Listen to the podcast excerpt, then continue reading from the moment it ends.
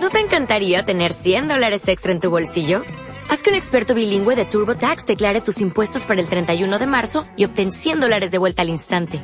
Porque no importa cuáles hayan sido tus logros del año pasado, TurboTax hace que cuenten. Obtén 100 dólares de vuelta y tus impuestos con 100% de precisión. Solo con Intuit TurboTax. Debes declarar para el 31 de marzo. Crédito solo aplicable al costo de la presentación federal con TurboTax Full Service. Oferta sujeta a cambios o cancelación en cualquier momento. Bienvenidos a nuestro programa de GoBe. En esta oportunidad nos acompaña José Bobadilla, empresario Esmeralda de Colombia. Bienvenido, José. Muchas gracias, Sonia, por esta invitación. Estoy pues muy complacido de estar aquí con los empresarios de e-comercio de América Latina. Vamos a referirnos a un tema muy importante que tiene que ver con el manejo de la información en esta industria, con el manejo de información en este negocio y que tiene pues mucho que ver con el sistema educativo, cuál es el papel que cumple el sistema educativo en un empresario de e-comercio. Entonces vamos a abordar la primera etapa del proceso de conocimiento, del proceso de información que tiene un empresario cuando ve este negocio. Cuando nosotros encontramos el prospecto, cuando ve este negocio, lo encontramos con una opinión. Esa persona tiene realmente una opinión y esa opinión viene de lo que él ha visto en el pasado sobre el negocio, de lo que él ha visto que los amigos han hecho con el negocio, de lo que ha visto con los familiares con el negocio. Y muy pocas veces encuentra uno a una persona que ha visto un empresario exitoso en este negocio. Entonces, sea de cualquier manera que el prospecto haya visto a una persona exitosa o haya visto a una persona que no ha tenido éxito en el negocio, igual va a tener una opinión, igual va a tener una opinión y esa opinión es definitiva en la evaluación que esa persona pueda hacer del negocio. Entonces, lo primero que yo tengo que entender con la persona cuando voy a hablar con ella es saber que esa persona está anclada en una opinión que tiene preconcebida, indistintamente de este negocio, pero de acuerdo a lo que él ha tenido información de la industria, él va a tener una opinión.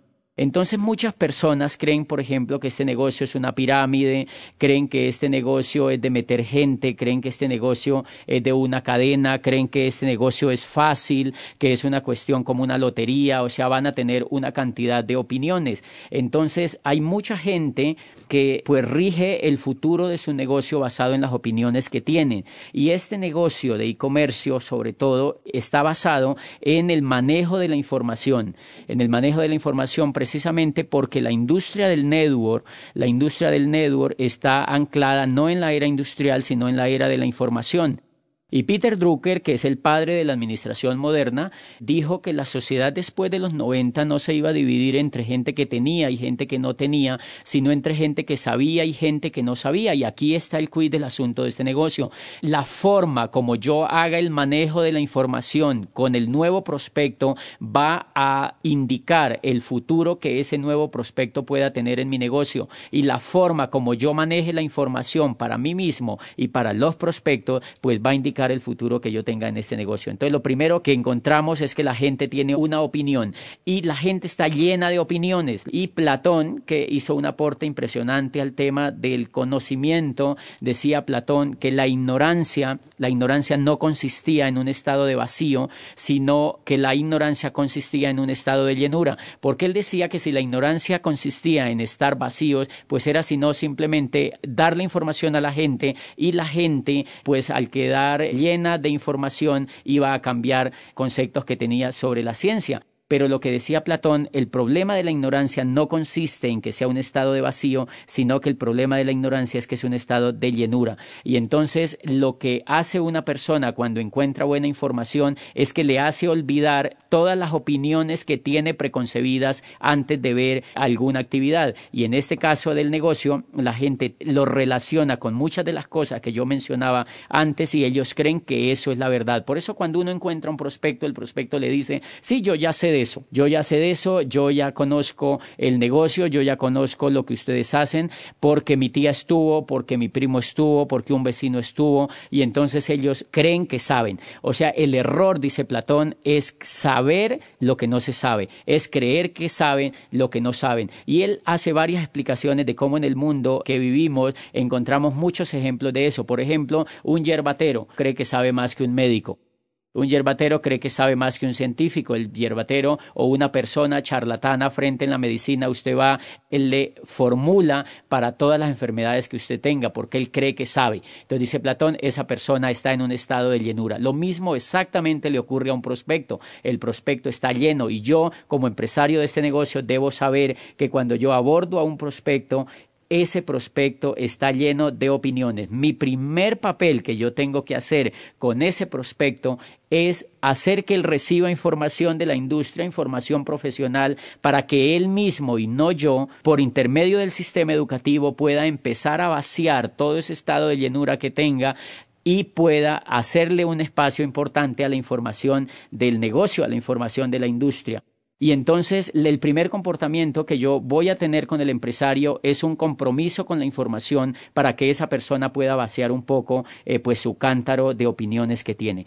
Y vamos a ver un poquitico el comportamiento, el comportamiento de un prospecto, por ejemplo, de un prospecto cuando eh, ya entra al negocio y se hace empresario, es que encontramos que él empieza a invitar a todo el mundo. Él empieza a invitar a todo el mundo, él empieza a decirle a la gente que entra a este negocio y lo hace con una actitud muchas veces que no es la mejor para desarrollar esta actividad, porque lo hace eh, muchos empresarios nuevecitos que entran al negocio cuando empiezan a actuar basados en sus opiniones, eh, normalmente tienen actitudes de métase a este negocio, eh, de métase conmigo, de mire que esto es buenísimo, y claro, como usan frases o como usan posturas no adecuadas para invitar a otros, entonces ellos empiezan a obtener pues rechazo de las personas que no creen ni en ellos mismos ni tampoco en la industria. Entonces, yo tengo que hacer, primero que todo, un compromiso con el nuevo empresario de entregarle correcta información. Por ejemplo, si yo le presto eh, alguna parte del libro de los nuevos profesionales de Charles King a una persona que tiene una opinión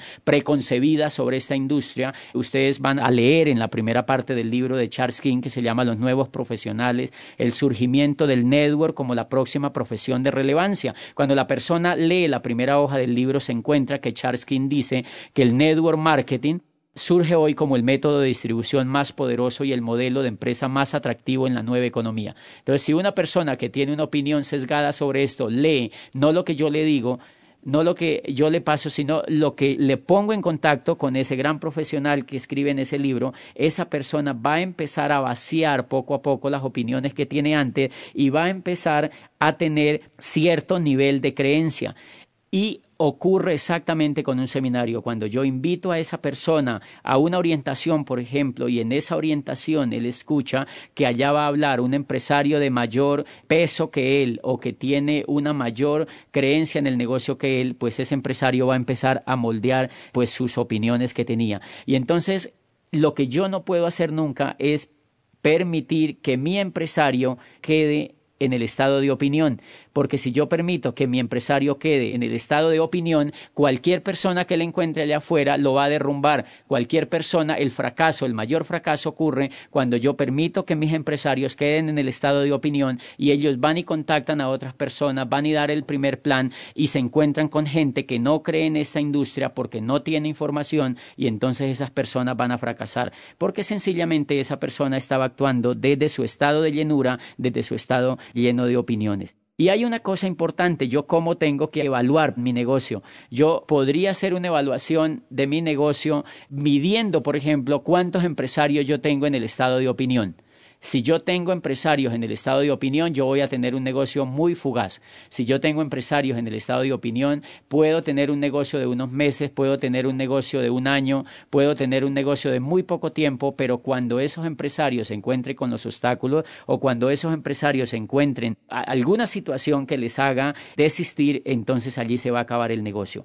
Cuando esas personas van a un seminario y encuentran mucha gente, muchos profesionales, mucha energía, encuentran mucha información, información, encuentran un planteamiento serio sobre el negocio. Entonces miren lo que ocurre, ellos siguen vaciando su cántaro de opiniones y siguen llena y entonces empiezan a reemplazar esas opiniones por información correcta del negocio. Y la actitud de ese nuevo empresario empieza a cambiar frente al negocio y ahí es donde él le va a dar un paso más adelante, le, empieza a querer dar unos pasos más adelante. El ejemplo que leí en alguna parte es el de una mesa, dice un escritor que es más o menos como si, imagínense una mesa, una mesa de, las mesas tienen patas. Entonces, si por ejemplo yo coloco una mesa con dos patas, eh, cuando yo le doy el plan a un prospecto, es como si yo le hubiera colocado dos patas a la mesa. Entonces esa mesa queda con dos patas y si las patas están de pronto bien ubicadas en el área de la mesa, la mesa podría quedarse quieta. Pero si alguien viene y se le sienta en un lado de la mesa, la mesa sale brincando y entonces allí ya no hay mesa. La mesa se cae y hay desastre total. Si hay cosas se riegan y ya la mesa no cumple función de mesa. El estado de opinión es como si la gente tuviera en la mesa una pata o dos patas. ¿Qué es lo que hace un seminario? ¿Qué es lo que hace una orientación? ¿Qué es lo que hacen los libros? ¿Qué es lo que hacen los CDs? ¿Qué es lo que hace una convención? Lo que hace todo este sistema educativo es ponerle más patas a la mesa. La persona cuando va recibiendo patas a la mesa, ya cualquier persona se le sienta en un lado de la mesa un prospecto eh, de ese nuevo empresario que encuentre que es muy cocodrilo o que tiene una actitud muy negativa frente a la industria, al empresario que ya está arrancando, ya le han colocado patas en la mesa, es como si se le hubiera sentado a alguien en la mesa y por muy gordo que sea esa persona, por muy pesada, la mesa no se va a derrumbar. Entonces, eso es todo lo que ocurre en la mente de un empresario y allí cuando el empresario empieza a tener patas en la mesa, cuando le pone ya las patas suficientes a la mesa, el empresario llega a la segunda etapa y es la creencia. Allí el empresario empieza con una nueva etapa y es la creencia. Y en el mundo, todo el éxito que se ve en el mundo, sea en el arte, sea en la música, sea en la religión, sea en la política, sea en los negocios, lo que funciona simplemente es que la gente tiene creencias o convicciones fuertes. No, la gente no hace cosas exitosas desde la opinión. Tú no has estudiado una carrera porque tuviste una opinión. Tú estudiaste una carrera porque te generó creencia antes de estudiar esa carrera y por eso fuiste capaz de estar cinco años o más en una universidad porque tenías la suficiente creencia para mantenerte allá adentro. Si hubieras tenido una opinión en el primer examen te hubieras rajado. O sea que simplemente lo que ocurre en todo el éxito humano es que la gente empieza a tener hay mucha gente que actúa con opiniones y hay mucha gente que es capaz de avanzar a la creencia y a la convicción. Todo el fenómeno del éxito consiste en si uno es capaz de avanzar de la opinión a la convicción pasando por la creencia. Entonces el empresario cuando ya tiene cuatro patas en la mesa o cuando tiene las suficientes patas en la mesa, ¿qué pasa cuando alguien se le siente en la mesa? No pasa nada. Y ahí es cuando ese empresario ya no necesita de mí para dar un plan porque esa persona se levanta, va y llama a sus amigos, los reúne y él así los raje, no importa, va y les da el plan, va y les hace un taller de productos, va y les muestra información porque él cree en esto, él cree en esto y él sigue yendo él sigue yendo a los seminarios, sigue yendo a las orientaciones, sigue leyendo los libros. Yo, como Upline, tengo que empezar a pasar la información mucho más eficaz, mucho más efectiva. Yo tengo que hacer que lea más los nuevos profesionales, que lea Escuela de Negocios, que lea Padre Rico, Padre Pobre, que lea los libros de, de la industria que nos han promovido, que oiga los mejores CDs de los mejores líderes para que él le siga poniendo patas a la mesa. Y entonces él le ha puesto tantas patas a la mesa que ya él como mínimo no se va a rajar en la primera etapa, él ya tiene creencia, o sea, él ya sabe que esto funciona y él empieza a creer que él lo puede hacer. Y cuando él empieza a creer que lo puede hacer, él empieza a caminar. Y es exactamente un niño un niño que empieza a sentir que él puede caminar. ¿Qué es lo que hace un niño cuando él empieza a creer que puede caminar? Pues empieza a caminar. El niño cuando está en la cuna todavía él cree que no puede caminar y por eso no se le da por moverse. Cuando él empieza a crecer, él empieza a querer tirarse de la cuna y él por sí mismo quiere caminar. Entonces yo allí en ese momento tengo que tener mucho cuidado porque si la persona ya empieza a querer caminar, yo lo tengo que dejar caminar porque ya debo entender que entró en la etapa de la creencia. ¿Qué pasa si yo no lo dejo caminar? Que si yo no lo dejo caminar va a ocurrir exactamente como aquella mamá que su niñito va a empezar a caminar y ella por el miedo de su niño chiquito quiere atacarlo, cargándolo, quiere sobreprotegerlo y entonces el niño muy seguramente no va a poder caminar. Entonces el niño va a atrofiar sus funciones porque para que el niño eh, camine tiene que caminar. Él mismo tiene que caminar y ustedes van a encontrar con sus hijos que ellos se han caído muchas veces y realmente el niño aprende a caminar caminando. De manera que lo mismo ocurre en este negocio. Cuando el empresario llega al estado de creencia, él quiere dar los planes, él quiere mostrar los productos, él quiere contactar, él quiere llevar a sus empresarios a los eventos. O sea, él quiere caminar y yo tengo que dejarlo caminar. Si yo lo empiezo a sobreproteger, yo empiezo a querer hacer las cosas por él, pues lo que voy a tener entonces es un niño diferente en mi negocio. Y yo estoy seguro que en muchos de los grupos nuestros lo que tenemos es un poco de niños diferentes como empresarios y por eso ellos no pueden crecer. Bien, entonces mi comportamiento como Upline con ese niño que ya quiere caminar, con ese empresario que quiere caminar, es dejarlo que dé planes solo, tengo que permitirle que él de planes solo. Yo tengo que hacerle sentir la sensación que se siente cuando alguien te dice que no.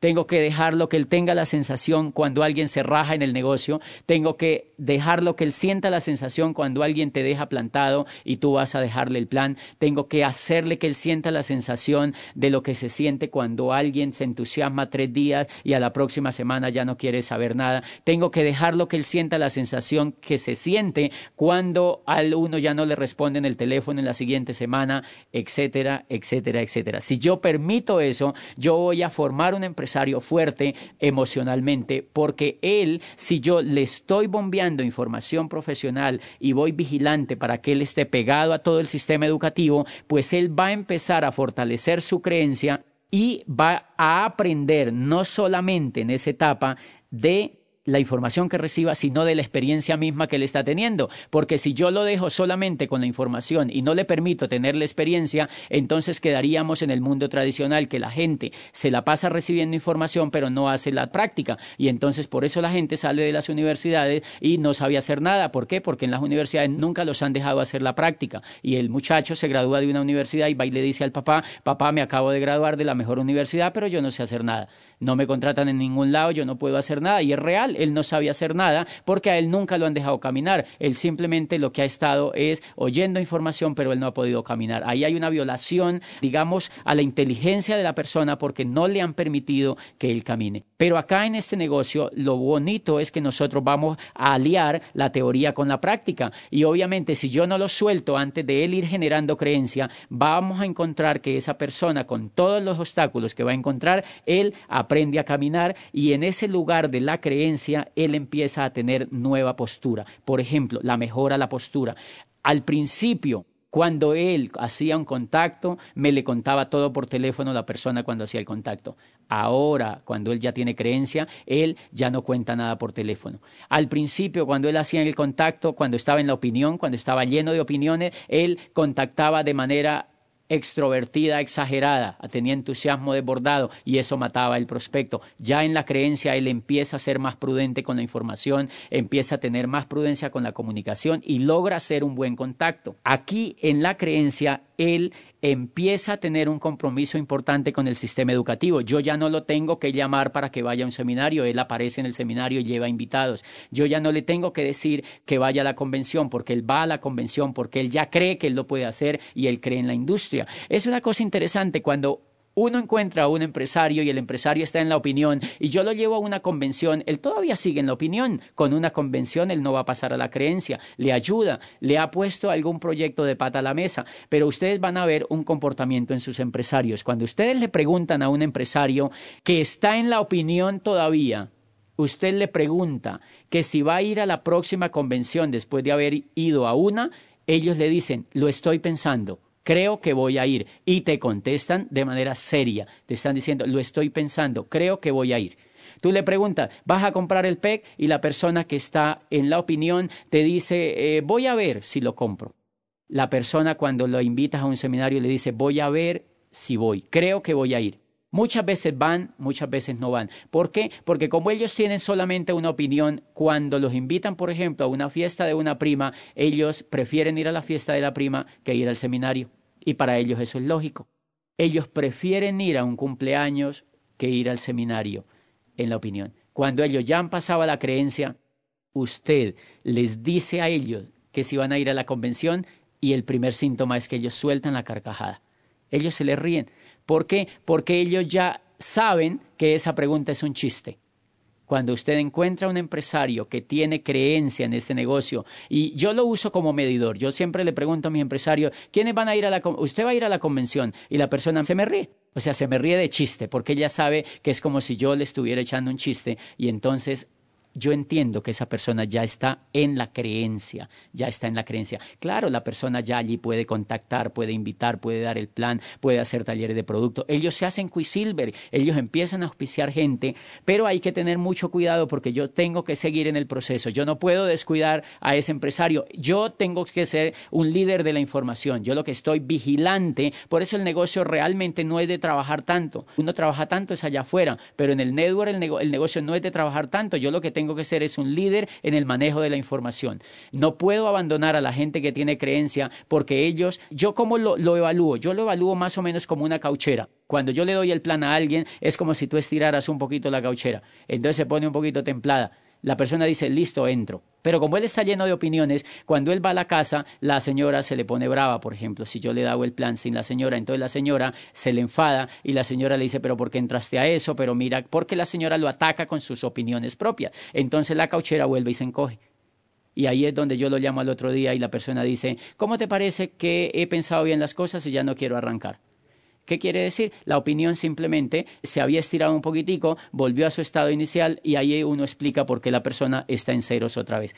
Bien, en la creencia lo que ha pasado es que la gauchera se ha estirado un poquito más, la creencia está un poquito más templada y al estar un poquito más templada le permite al empresario ser más consecuente con el sistema, ser más consecuente con los planes, ser más consecuente con su volumen, ser más consecuente con la línea de auspicio y empezar a hacer las cosas por sí solo como si fuera un niño. Yo no puedo soltar como Aplan, yo no puedo soltar a ese empresario, sino que yo lo tengo que llevar a la tercera etapa porque en la creencia la gente no llega a pines grandes. En la creencia lo que la gente hace es que eh, pues sigue llenándose de información, sigue llenándose de creencias, sigue llenándose de buenos datos sobre el negocio, de buenas experiencias sobre el negocio, pero los campeones, los campeones, la gente que es capaz de hacer este negocio, y no solo este negocio, sino cualquier cosa en la vida, la única gente que puede hacer cualquier cosa en la vida digno de reconocimiento está en la tercera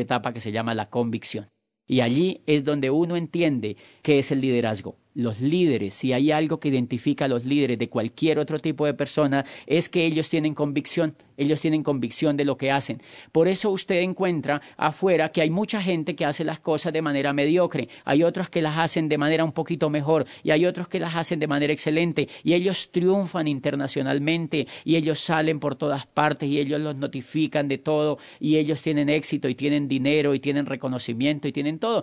¿Cuál es la diferencia? Hay unos que actúan en la opinión, otros en la creencia y otros en la convicción. Los que actúan en la convicción son los exitosos. Por ejemplo, cuando Gabo está en proyecto de ser escritor, lo que él hace es que ha venido escribiendo desde hace mucho tiempo y ha venido llenándose leyendo biografías de escritores, leyéndose los mejores escritores, estando en foros con escritores, estando en funciones de los mejores escritores y él cree que él puede ser un gran escritor. Cuando alguien le pregunta que por qué escribe, él le dice a la persona que le pregunta, le dice porque yo eh, no quiero, sino que yo ya soy el mejor escritor del mundo. Cuando yo escribo algo, lo hago porque soy el mejor escritor del mundo. O sea, él ya tiene la convicción de que él es el mejor escritor del mundo. Y un día va hacia Acapulco, él sale de Ciudad de México con su familia en su carrito viejo porque quiere pasar un fin de semana con ellos allá descansando y se le ocurre algo fenomenal. En su cabeza aparece una frase impresionante. Muchos años después, frente al pelotón de fusilamiento, el coronel Aureliano Buendía no podría olvidar aquella tarde remota en que su padre lo llevó a conocer el hielo.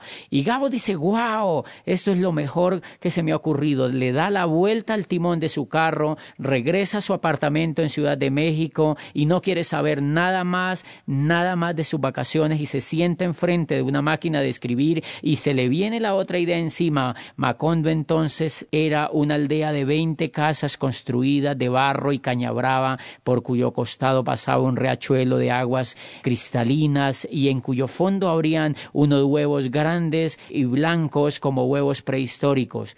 Todos los meses, por el mes de marzo, una partida de desarrapados plantaba su carpa frente a la aldea y con pitos y timbales daban a conocer sus nuevos inventos. Primero trajeron el imán y aparece Melquiades y aparece Úrsula y aparece toda esa fascinante historia que le dio vida a 100 años de soledad y Gabo no solamente eh, logró toda la libertad financiera que cualquier escritor pudiera tener, sino la gloria, el premio Nobel, el único premio Nobel de literatura que ha tenido Colombia lo ganó Gabo. ¿Qué logra que alguien haga eso? ¿La creencia? ¿La opinión? No, lo logra la convicción. Si esa persona empieza a escribir esa obra en la opinión, nunca la termina. Por eso, la persona que actúa bajo la opinión no tiene perseverancia. La persona que escribe, o bueno, que hace cualquier cosa importante solamente con la creencia, no concluye grandes obras porque no ha pasado a la convicción. ¿Quién es? Entonces la convicción es la etapa que yo tengo que lograr para mis empresarios. La mejor etapa que yo puedo lograr para mis empresarios es que ellos lleguen a la convicción. Cuando ellos llegan a la convicción, ellos arrastran todo el estado emocional que tienen a hacer lo que tengan que hacer. Y ahí es donde ustedes ven los grandes auditorios llenos, la gente que nunca tú te hubieras imaginado que existiera en este negocio, haciendo el negocio, porque hay alguien que tiene una convicción correcta sobre esto y lo puede hacer. Un ejemplo de una convicción la tenía Napoleón Bonaparte. Napoleón Bonaparte cuando es capaz de conquistar toda Europa, fíjense que él no tenía la estatura, él no tenía las dimensiones de un militar para ser exitoso, él no tenía ninguno de los parámetros que se requerían en Francia para ser un militar exitoso, pero él había venido llenando su cántaro desde muy jovencito, él ya había leído la historia de Alejandro Magno, había leído todas las tragedias de los griegos, él había sabido cómo se habían conquistado los pueblos en Egipto, él sabía cómo habían llegado los grandes emperadores y cómo se habían formado los imperios, y él empezó a creer que él también podía hacer eso. Él empezó a creer que él podía hacer eso y de tanto leer y de tanto ver y de tanto ver en la descomposición en que estaba Francia, llegó un momento en que tenía la convicción de que él podía arreglar el estado de cosas que tenía. Y fíjense lo que hizo. La primera cosa que a mí me llamó la atención es que él en alguna vez va a la tumba de Carlomagno en Aquisgrán, en Alemania, y ve la tumba allí, y ve la espada de Carlomagno, y ve todas las coronas de gloria que tenía Carlomagno después de Alejandro Magno, pues fue el emperador del Sacro Imperio Romano Germánico, o sea que era un hombre impresionante. Y cuando Napoleón ve en la tumba, él está con un militar amigo viendo esa tumba, y él dice, yo voy a ser más grande que Carlomagno.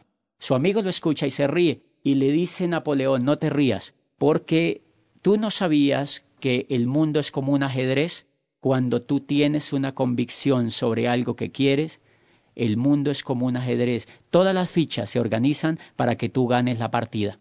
Y entonces el amigo empieza a creer que Napoleón va a hacer cosas grandes y realmente lo que hace Napoleón es avanzar en esa opinión y toma la decisión de empezar a conquistar Europa. Y sí, es de los grandes emperadores de la modernidad, el hombre que establece el Código Civil, que, prácticamente legisla sobre toda la legislación que hoy tenemos en la civilidad moderna y un aporte impresionante al tema de la Revolución Francesa y de los derechos humanos. Un emperador que difícilmente podría olvidarse en toda la historia de la humanidad. Simplemente que hizo tenía una convicción tenía una convicción. De manera que la gente que tiene una convicción, pues es capaz de hacer grandes cosas, es capaz de hacerse Nobel, es capaz de correr la maratón más grande, es capaz de sobreponerse a las dificultades. Lo mismo hace Napoleón. Napoleón tiene que venirse eh, de su isla hacia, hacia un país que prácticamente no es de él eh, y tiene que ir allá a vivir en una escuela militar y tiene que irse a tomar las armas y tiene que empezar a hacer algo tremendamente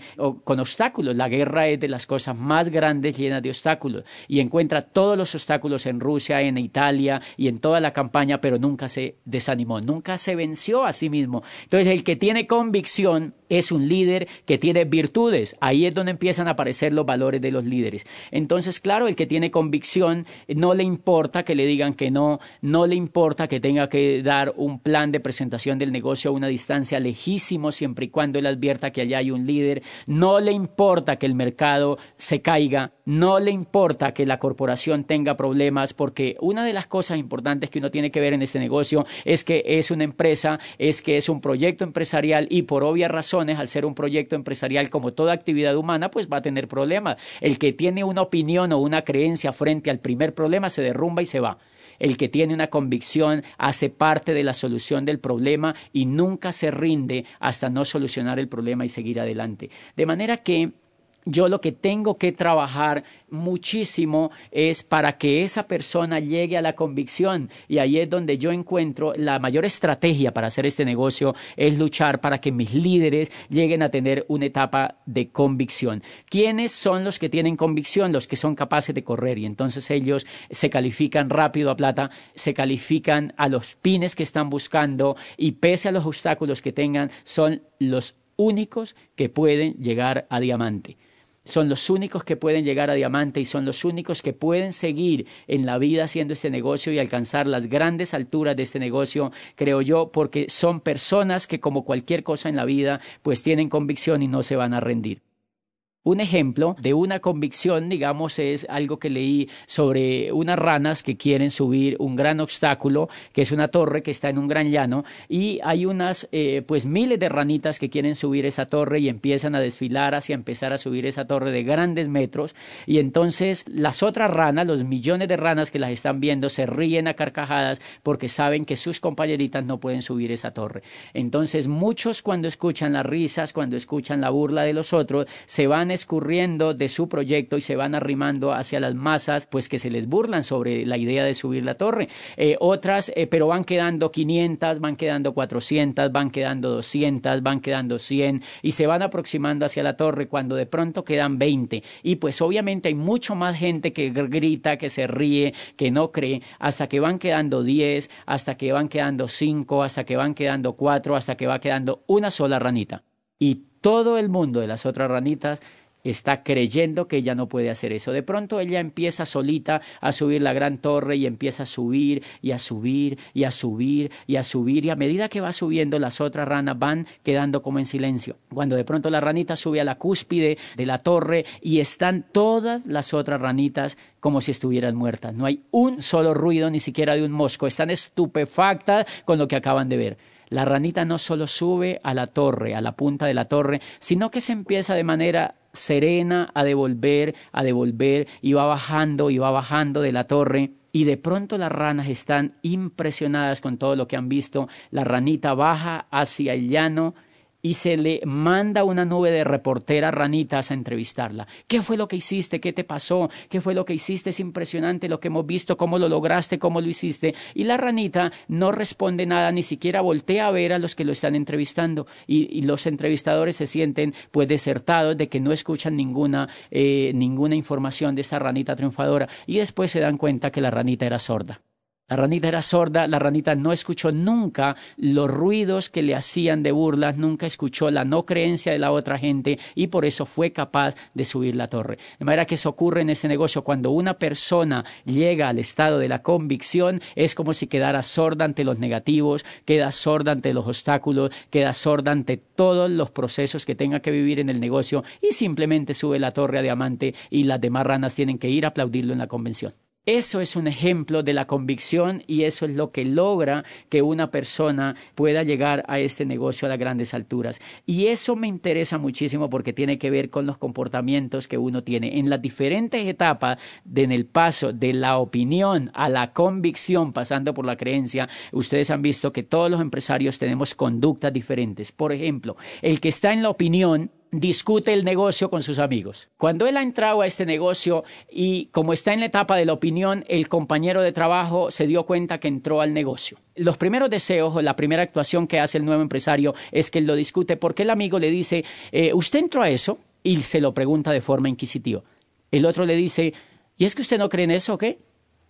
El otro le dice, no, yo no creo en eso. Eso no funciona, eso ya está probado, los productos en Colombia no se mueven, son productos importados que no tienen aceptación aquí, son muy costosos, mi tía ya tuvo y le suelta todo el tema de la tubería y entonces el que tiene la opinión empieza a discutir con él. Le dice, tú no has visto a mi Sapline, miren el éxito que tienen, si vieran el último carro que se compró, ustedes no se imaginan la cuenta bancaria que tienen y empiezan a discutir sobre el negocio. Yo leí tal cosa, usted no se imagina todo lo que yo sé. Entonces, ¿qué pasa? Que empieza una confrontación y el otro más se arma de valor para burlarse, más se arma de valor para decirle que esto no funciona.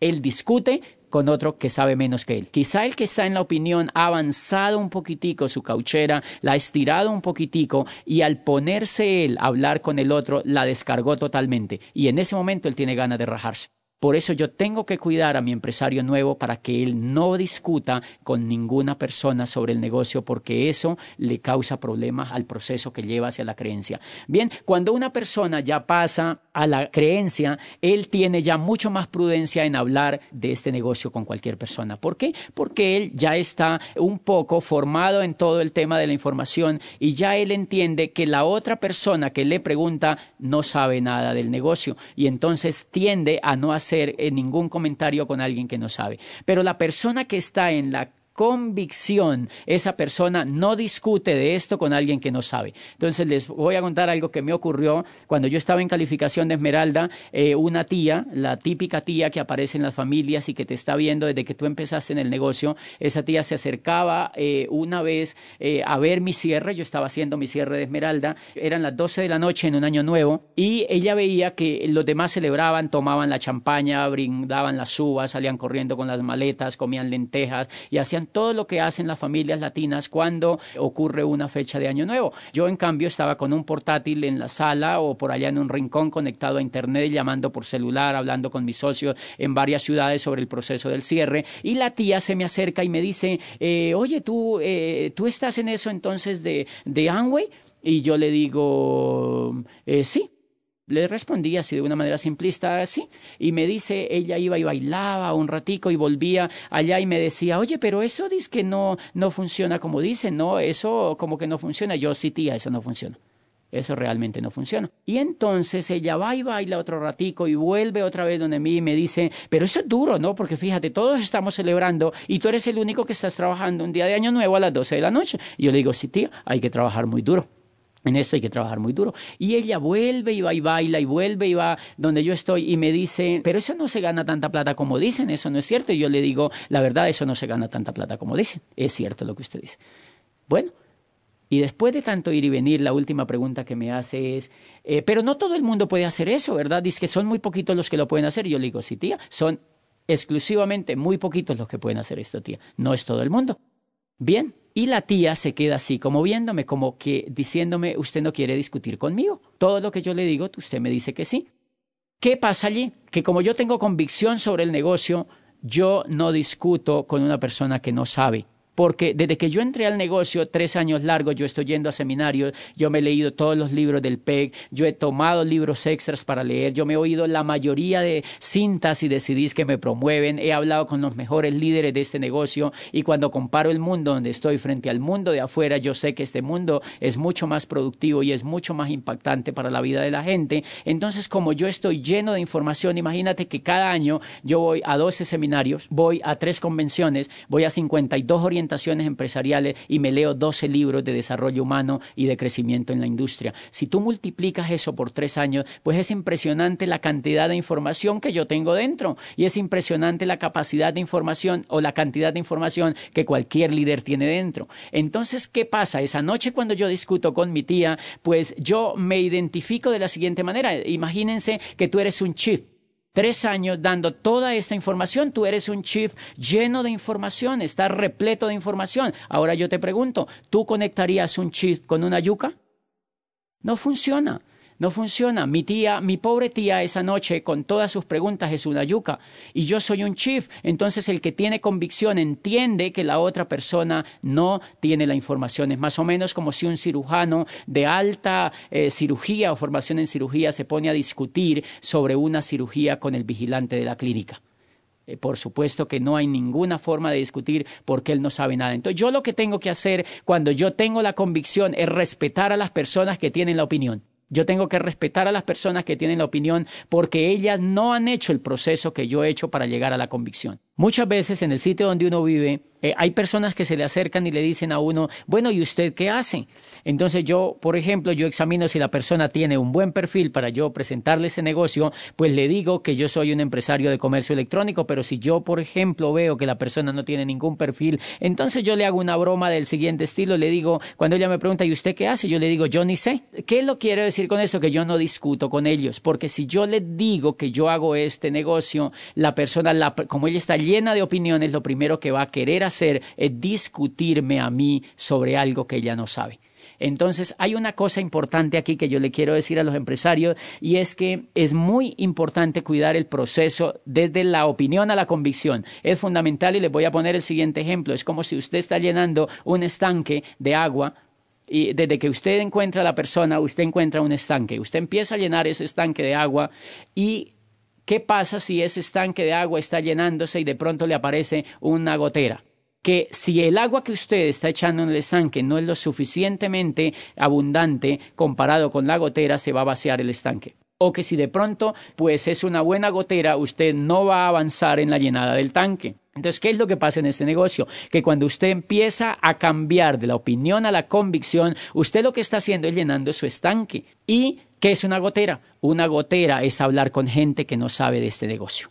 Una gotera es hablar con la familia sobre este negocio. Una gotera es permitirle a un prospecto que no sabe de este negocio que desedifique su negocio. Una gotera es permitir que alguien que se ha ragado en este negocio venga a darle opiniones de algo que él no sabe. Entonces hay mucha gente que, por ejemplo, está llenando su estanque, invierte en el PEG, invierte en el seminario, invierte en la convención, pero tienen una gotera en su casa. Por ejemplo, tienen la típica tía que critica el negocio, tienen el marido que no lo apoya, tiene el hermano que se le burla del negocio, tiene el vecino que le hace comentarios destructivos sobre el negocio, pero el problema no es que hayan esas opiniones, no es que hayan esos comportamientos frente al negocio, sino que esa persona permita que exista una comunicación con esas personas. Entonces yo lo que hago es romper totalmente esa eh, ese contacto con esas personas. ¿Por qué? Porque a mí me cuesta dinero y tiempo y esfuerzo educarme y al empresario le cuesta mucho tiempo y dinero llenar su estanque. Si él permite que le abran una gotera, pues está perdiendo dinero, pues está perdiendo tiempo y está perdiendo en el avance hacia la convicción. Entonces es clave que la gente que está haciendo este negocio vía la convicción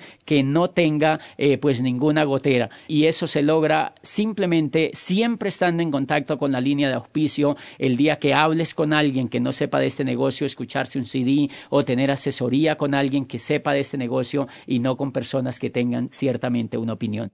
Un error que creo se comete muchas veces con personas que están en la etapa de la opinión es que el empresario que está haciendo la labor de empoderamiento del nuevo empresario, en lugar de preocuparse por poner al nuevo empresario en el camino hacia la creencia, lo que lo pone es hacer cosas que están relacionadas con todo lo demás menos con lograr ese camino. Por ejemplo, lo pone a mover productos cuando él todavía no tiene el camino hacia la creencia. Entonces, obviamente, hay un altísimo riesgo de que el empresario ahí ese raje porque él no tiene la fortaleza suficiente o quizá él nunca ha venido haciendo un tipo de actividades como esta y podría poner en peligro el futuro de ese empresario. En cambio, si yo entiendo ese proceso, a mí no me preocupa tanto el problema que la persona me mueva volumen en los primeros días. A mí lo que me preocupa es que temple su cauchera, que llegue a la etapa de la creencia como mínimo y ustedes van a ver que después de que él llegue a la etapa de la creencia va a empezar a mover el volumen, va a empezar a dar los va a empezar a hacer los básicos de este negocio y cuando pase a la convicción, pues usted no lo va a parar de hacer este negocio. Entonces, eso es importante porque hay mucha gente que pienso que es, en mi sentir, es un poco atropellante con una persona que todavía tiene solamente una opinión, ponerlo a hacer cosas que no puede hacer y eso me puede llevar a que la persona pues se raje en este negocio. Finalmente es contarles que o volver a reiterar que el liderazgo en este negocio, este es un negocio de líderes, es un negocio de desarrollo humano, es un negocio como todas las grandes cosas en la vida de convicción y en la medida en que yo avance esa convicción, pues yo voy a ser un gran líder de este negocio. Hoy en día hay cantidad de amenazas naturales en este negocio, por ejemplo, a la ciudad donde yo vivo, eh, en Popayán, por ejemplo, cuando el negocio llegó, pues era el único network que estaba arrancando con mayor ímpetu y cuando todo el país y Latinoamérica vio que la ciudad era como un emporio de gente que quería hacer network, empezaron a llegar todos los negocios que se le parecen a algo y que dicen que son eh, como este pero mejores. Entonces empezaron a llegar allá. Y miren lo interesante, cuando las personas están en la opinión se pueden ir de manera muy fácil para otro negocio, pero cuando las personas están en la creencia van donde Lapline y le preguntan la decisión que van a hacer y obviamente Lapline los puede asesorar, pero nunca cuando una persona está en la convicción, nunca ni siquiera considera la posibilidad de irse a otra parte porque ya examinó la industria, cuando yo he examinado esta industria, cuando yo sé que es el negocio más grande del mundo, cuando yo sé que tiene más de 3 millones de distribuidores, cuando yo sé que es la empresa más seria, más sólida, más ética, cuando yo sé que es la empresa que es la más perenne en la historia del network, cuando yo sé que es la empresa que ha abierto la puerta a la nueva economía en la construcción de redes, cuando yo sé que tengo respaldo de un sistema educativo, cuando yo sé que muchos lo han hecho durante 50 años, que no están ensayando, que hay seriedad en los pagos y que yo puedo tener un futuro completamente sólido, pues permitirme siquiera pensar una cosa diferente, pues es una absoluta tontería. Bueno, y finalmente el aspecto más competitivo que yo tengo en este negocio para trabajar el asunto de pasar a mis empresarios de la opinión a la creencia y luego a la convicción es un sistema educativo que, entre otras cosas, Kiyosaki cuando plantea en su libro de De Negocios el asunto del network dice, más allá de los planes de compensación, más allá de la calidad de la empresa y de la calidad de los productos, lo que yo debo estar seguro es que mi proyecto tenga un sistema educativo que sea capaz de transformar una oruga en mariposa. Y por fortuna nosotros lo tenemos. Y si nosotros sabemos usar el sistema educativo de manera inteligente, pues vamos a tener en América Latina la explosión de diamantes que todos esperamos. Muchas gracias.